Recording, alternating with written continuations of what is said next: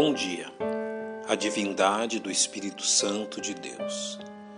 A existência e proliferação das seitas e suas doutrinas heréticas deve ser fato reconhecido pelos salvos, como bem nos alertou o apóstolo Pedro em sua segunda epístola, destacando que tais elementos sempre estiveram presentes, se opondo à verdade de Deus em todas as épocas e também houve entre o povo falsos profetas. Como entre vós haverá também falsos doutores, que introduzirão encobertamente heresias de perdição e negarão o Senhor que os resgatou, trazendo sobre si mesmos repentina perdição.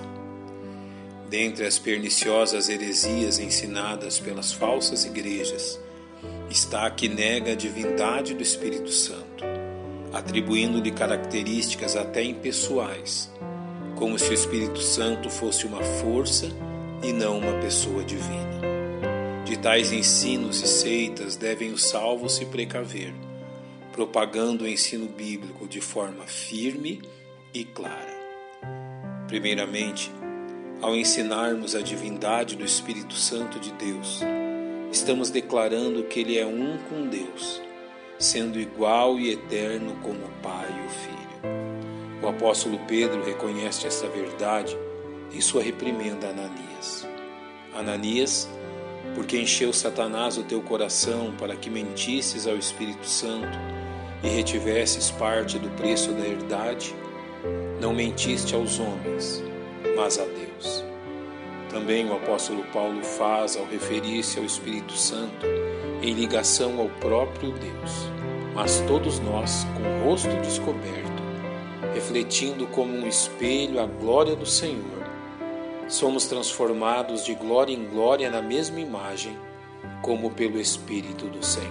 Da mesma forma, a verdade da divindade do Espírito Santo é confirmada biblicamente pelos atributos divinos que lhe são atribuídos atributos estes pertencentes apenas a Deus, como a eternidade, como citado na Epístola aos Hebreus.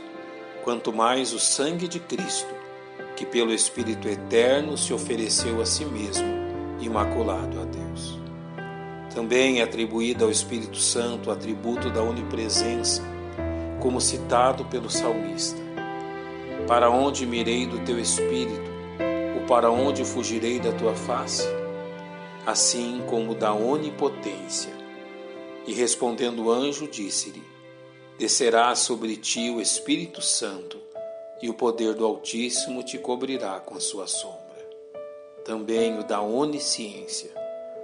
Mas Deus não-las revelou pelo seu Espírito, porque o Espírito penetra todas as coisas, ainda as profundezas de Deus porque qual dos homens sabe as coisas do homem, senão o espírito do homem que nele está? Assim também ninguém sabe as coisas de Deus, senão o Espírito de Deus. Outra forma pela qual a palavra de Deus afirma a divindade do Espírito Santo é pelas obras atribuídas a ele. No Velho Testamento encontramos Jó reconhecendo esta verdade ao dizer: O Espírito de Deus me fez e a inspiração do Todo-Poderoso me deu, atribuindo ao Espírito Santo o poder criador, o qual apenas Deus pode exercer. Na Epístola aos Romanos, o apóstolo Paulo reconhece o Espírito Santo como transmissor da vida aos salvos em Cristo, vida que somente Deus possui. E se o Espírito daquele que dentre os mortos ressuscitou a Jesus habita em vós, Aquele que dentre os mortos ressuscitou a Cristo, também vivificará os vossos corpos mortais, pelo seu Espírito que em vós habita. Também o apóstolo Pedro faz, reconhecendo o papel do Espírito Santo na autoria das profecias bíblicas, o que reconhece sua autoridade divina. Porque a profecia nunca foi produzida por vontade de homem algum, mas os homens santos de Deus falaram inspirados pelo Espírito Santo. Sabedor da militância do reino das trevas contra a palavra de Deus, Judas nos exorta a batalhar pela fé que uma vez foi entregue aos santos. Que os salvas assim o façam, para seu próprio proveito e para a glória de Deus. Pai, nós te louvamos pela revelação da tua palavra e pelo Espírito Santo que em nós habita. Te agradecendo em nome de Cristo, nosso Salvador. Amém. Um bom dia e que Deus me abençoe.